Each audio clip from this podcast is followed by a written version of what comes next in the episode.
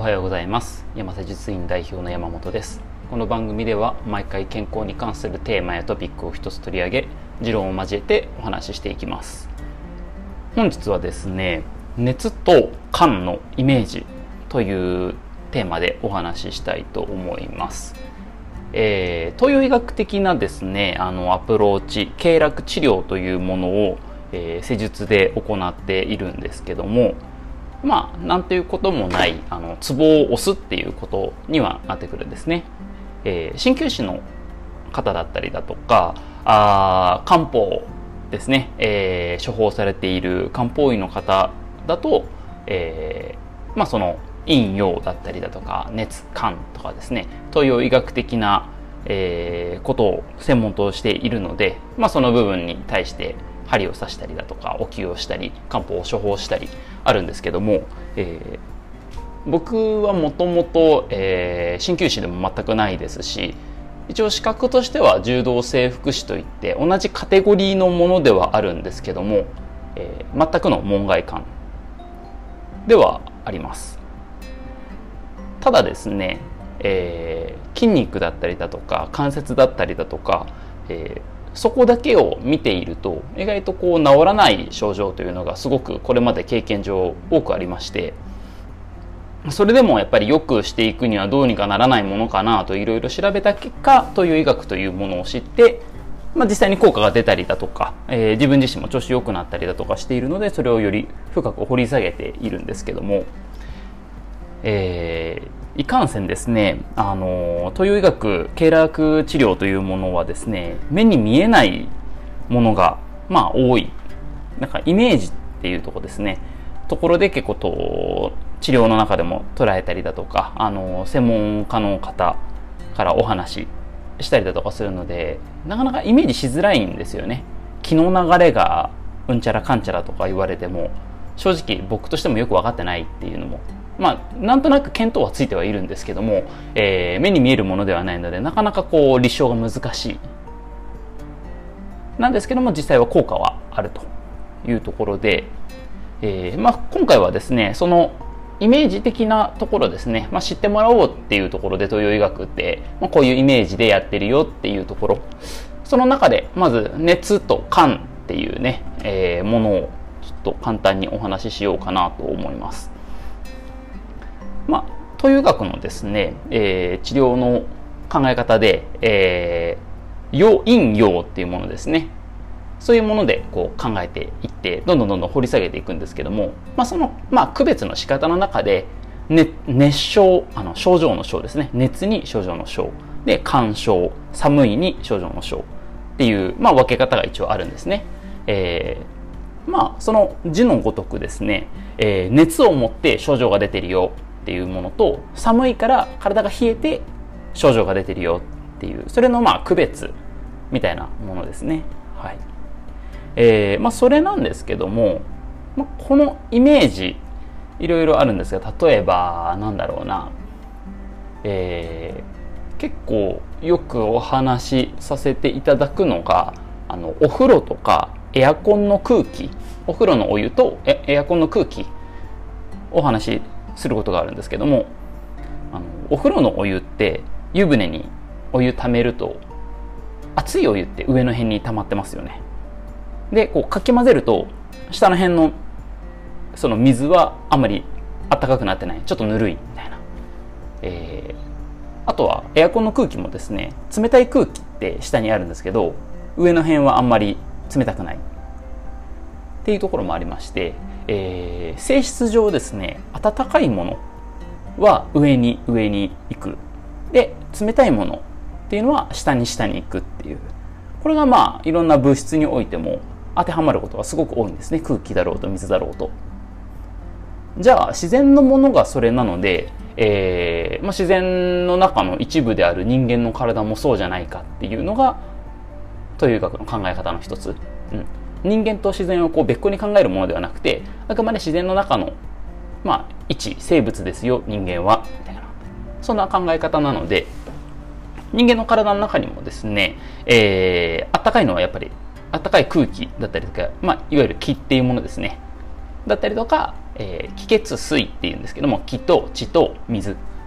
中でもやっぱりですね、えー、暖かい空気っていうのはふわふわと浮いているのでやっぱり上に行きやすい。気っていうのは上に行くんですけどもそれがまあうまく循環している。例えば発散しているのであれば全く問題ないんですけども、えーまあ、体の調子が悪かったりだとか、えー、疲労が溜まってたりだとか、まあ、いわゆる不調の状態になってくるとその気というものが上に溜まって出すことができないんですね、まあ、運動不足の方とかもありますね、はい、一応汗とともに一応切って発散するものでもあるので、えー、この夏場とかでもですねあの適度に暑いのはしょうがないんですけども運動して汗かくっていうのはすごく重要になってきます。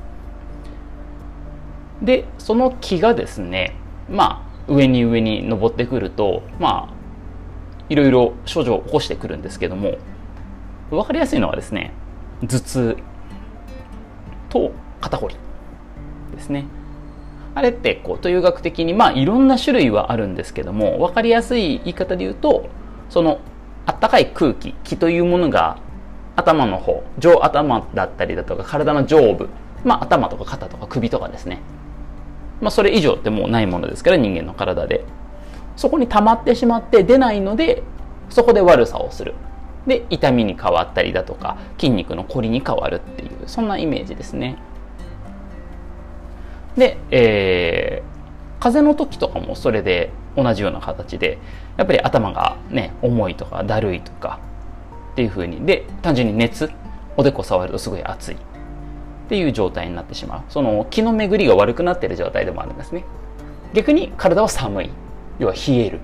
なんで、えー、風邪の時って布団とかあのあったかい毛布とか車って体は温めるけど頭は冷やしますよね。その体に起きている状況の逆をすることで治そうとするんですね。ねあとはそれこそ冷え。ね、あの冷え性の方、まあ、夏場でもね、えー、冷え性の方いらっしゃると思うんですけどもあの冷えって基本手先足先に出るじゃないですか、うん、首が冷えるっていうことは、まあ、冬場とかだったらあるんですけどあんまり冷え性の方で首が冷えますとかあんまり聞かないですよね、まあ、首は温めた方がいいんですけど、えー、大体末端の方に出ます。やっぱ下の方に下の方にどんどんどんどんその寒い気というのもえー、まあ、寒い木だったりだとかあと水というもの水ですね、えー、降りていきますのでやっぱ冷えの症状だったりだとかあとはむくみですね。むくみも同じように、えー、冷たい性質肝の性質を持っているのでやっぱり下の方に下の方に集まってきて例えばふくらはぎがむくむとか足がむくむとか、えー、あとま手がむくむっていうことになるとよっぽどなんか同一動作だったりだとかちょっと、えー、動作自体に特徴があるとやっぱ出てくるものではあるんですけどもやっぱむくみは末端の方逆に、えー、熱症状頭痛だったりだとか肩こりっていうものは上の方に頭の方肩の方に出てくるとっていうそんなイメージになっています。なので例えば風邪の引き始め例えばなんか最近最近というかなんか今日朝起きたから体の調子悪いなだるいな頭がぼーっとするなっていう状態。まあいわゆる風邪の引き始めではあるんですけどもという学的には風邪って言いますね。あの風っていう漢字は同じなんですけど、えーまあ、風邪というものが侵入してきて悪さしようとしている状態、うん。まあ、そういう時はですねあの頭がぼーっとして体がちょっと寒気を感じる。のであれば簡単に言えばそれの逆をすればいいんですよね。うん、それの反対をする。なのでひたすら体温めて頭を冷やすっていうそういうことなのでまあ寝ることができればいいんですけど、えー、結構僕がよくやるのはあのもうめちゃめちゃ熱いお湯に浸かるっていうお風呂にねあの使ってどんどんどんどん汗を出す体使ってると体からもちろん汗出てるんですけどもあの体温めてると顔からも汗出ますよね。でそうするとまあ頭皮だったりだとかも汗自然とかいてるんですけどもあの汗をかくことで発汗を促す。で頭に溜まって気を外に出すっていう感じですね。それをひたすら繰り返します。まあ、民間療法のね、えー、一つみたいな感じなんですけどもやってることは間違いではないんですね。うん。でどんどんどんどん汗かいて、えー、体の熱を出したらあとはしっかりと睡眠寝ると、まあ、栄養をとって、ね、水分も多分ね水分もそのお風呂長く入ると失われているのでしっかりと補給して、えー、まあ、ビタミンだったりミネラルだったりとかも補給してしっかりと暖かくして寝ると。結構それだけでもですね翌日改善はかなり早いので、えー、あまりね風邪をこじらせていいことは本当にないので早めの早段階でケアができるといいんじゃないかなと思っております。はい。まあそんな感じでですね今回は、えー、熱と肝のイメージという内容でお話しさせていただきました。なんとなく分かっていただけたかなと思います。まあ、自然界のですねあの法則だったりだとか、えー、性質をそのまま人間の体に置き換えてるのがという医学の考え方ですよっていうところなので、あのー、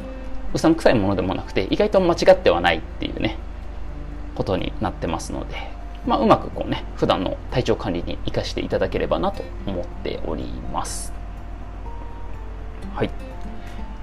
えー、この番組では健康に関する質問や取り上げてほしいトピックやテーマを募集しております。メッセージは山瀬術院のウェブサイトや各種 SNS などからお送りください。今回もお聴きいただきありがとうございました。次回もお楽しみに。ではまた。